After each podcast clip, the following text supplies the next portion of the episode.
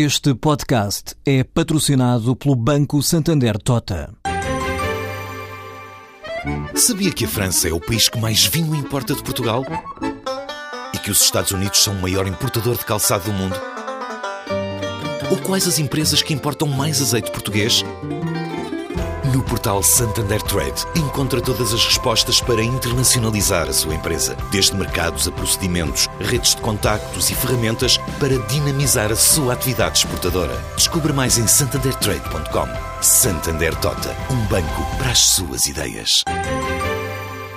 O Presidente da República, neste 10 de junho, voltou a insistir na ideia da convergência, ou se quiserem, da formação de um consenso para a política orçamental, para as contas públicas, no fundo, a médio e longo prazo. Diz ele que há agora uma janela de oportunidade até à apresentação do Orçamento de Estado para 2015. Ora, se formos ver esta insistência, isto não é novo, o Presidente da República já o ano passado tentou e, no fundo, facilitou uma ronda de negociações sobre esta matéria entre a maioria e o PS e agora, pelos vistos, volta à mesma ideia.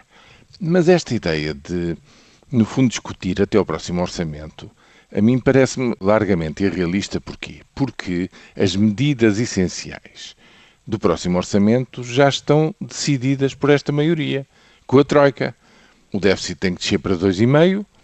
Nessa medida, há uma repartição entre o aumento de receitas devido ao esperado impulso da economia e um conjunto de medidas do lado da despesa.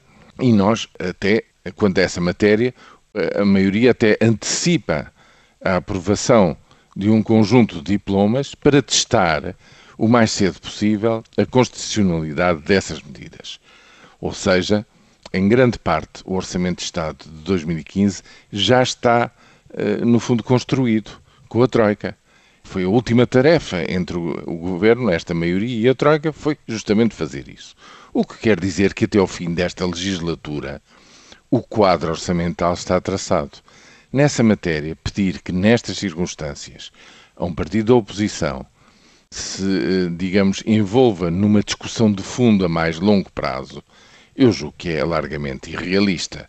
Agora, que uma ideia mais abrangente de como se sai deste aperto de rendimentos, este reprimir, digamos, de salários e de pensões, de nível de vida dos portugueses. Como é que se consegue dar a volta a tudo isto e encetar de novo uma estratégia de crescimento da economia, dos rendimentos, da repartição desses mesmos rendimentos? Evidentemente, toda a gente diz que o quer da esquerda à direita. A questão é saber em que condições é que é possível lançar um debate nacional profundo que não, é, não pode ser rápido, que é demorado, para que se atinjam resultados verdadeiramente decisivos. Porquê? Porque o caminho é muito estreito, não há soluções milagrosas, há um constrangimento externo para toda a zona euro muito forte. E, portanto, isto vai levar muito tempo e provavelmente requer outros protagonistas.